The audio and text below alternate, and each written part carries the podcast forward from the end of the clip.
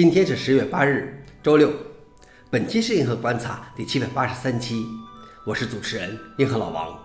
今天的观察如下：第一条，英伟达的虚伪开源；第二条，去中心化金融先锋将五亿美元投入美国国债和公司债券；第三条，美国人宁愿削减食品支出，也不愿意取消订阅服务。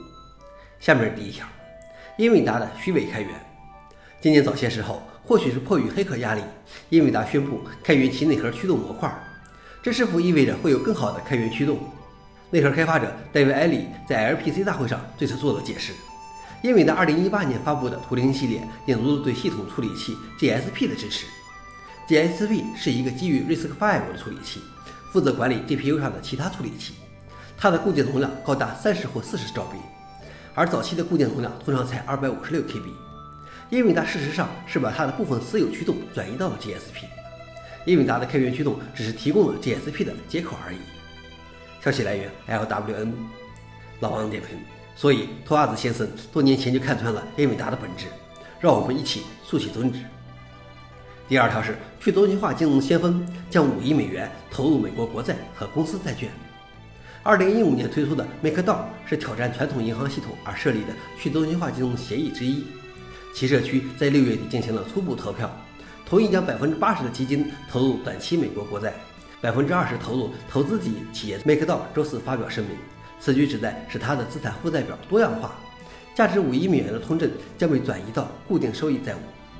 消息来源：彭博社。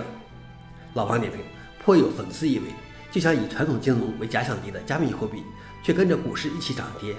理想终究不及现实啊。最后一条是，美国人宁愿削减食品支出，也不愿意取消订阅服务。根据最近一份报告，大约三分之二的消费者表示将不得不减少支出。然而，只有大约四分之一的人计划在未来几个月取消流媒体订阅。报告发现，消费者最不可能取消亚马逊 Premier、Netflix、s p o r t y 以及家庭安全系统，甚至超过食品和汽油。一半的人表示，订阅服务现在占了他们每月支出的重要部分。平均而言，美国消费者每月花费约一百三十五美元的订阅支出，占他们每月预算的百分之十七点八。消息来源：CNBC。老王点评：不管你乐意不乐意，早晚有一天就像房租、水电费一样的不断支付这些订阅账单。你有没有什么订阅是不能停的呢？想了解视频的详情，请访问随附链接。好了，以上就是今天的硬核观察，谢谢大家，我们明天见。